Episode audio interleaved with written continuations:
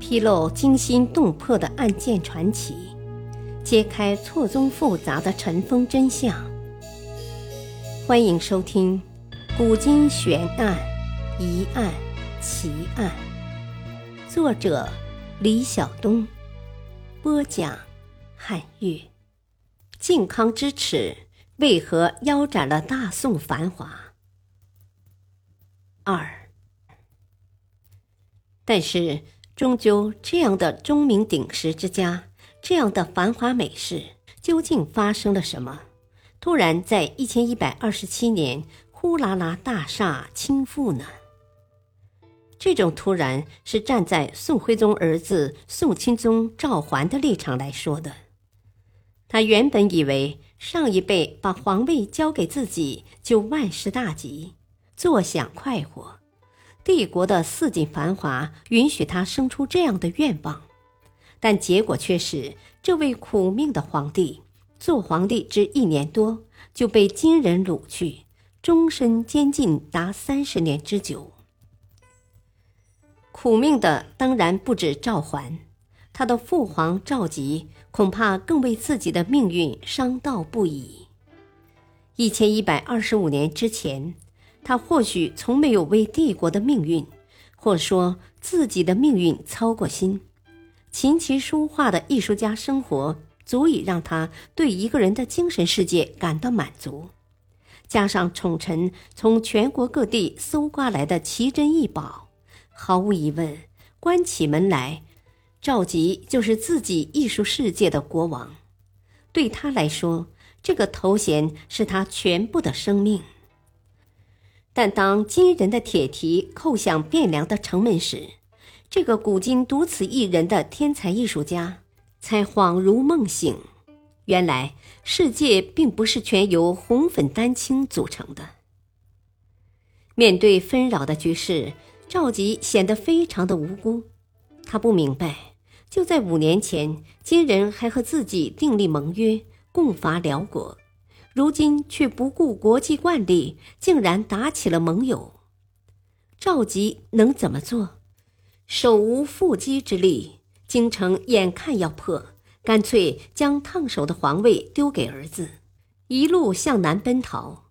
先是安徽的亳州，后又是江苏的镇江，一时间已无风雅模样，只剩狼狈不堪。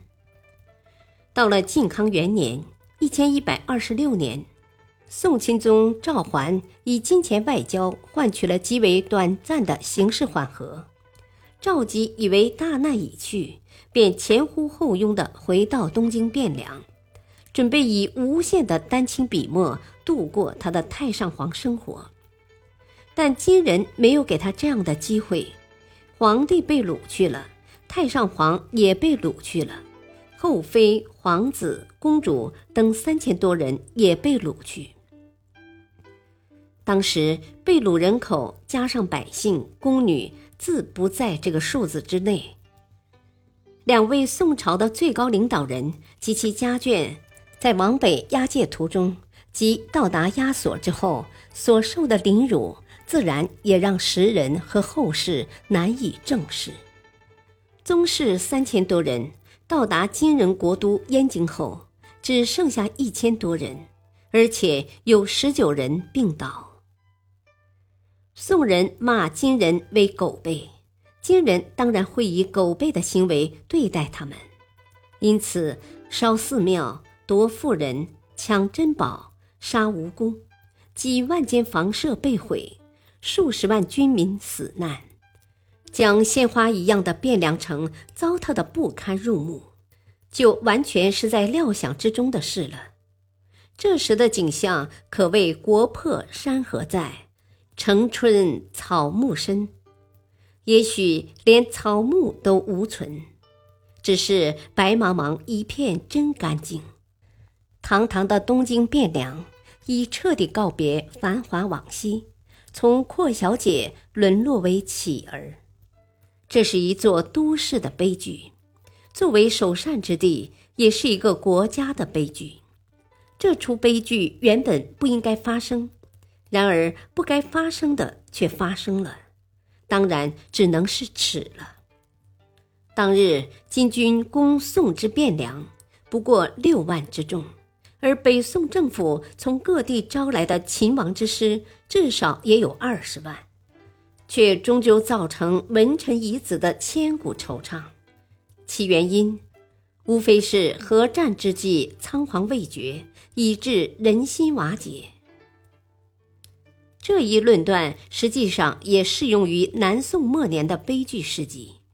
直至走完他三百一十九年的岁月，就算一千零五十年之后，常备军数量常在百万之上，就算直到南宋末年，国土丧失殆尽，抽调江南之兵仍可得六十万，但时已至此，沉疴已久，有心杀敌，无力回天。历史话外音。北宋是一个无法争取主动的王朝，这是就其政治面貌、对外关系而言，也是对其国家性格的概括。外事不能强，则内事不能长。繁华盛景也不过是昙花一现。商品化进程虽然已超越了其所在的时代，但滚滚的狼烟并没有因此而停下吞噬的毒口。感谢收听，下期播讲元朝陵墓成谜的王朝。敬请收听，再会。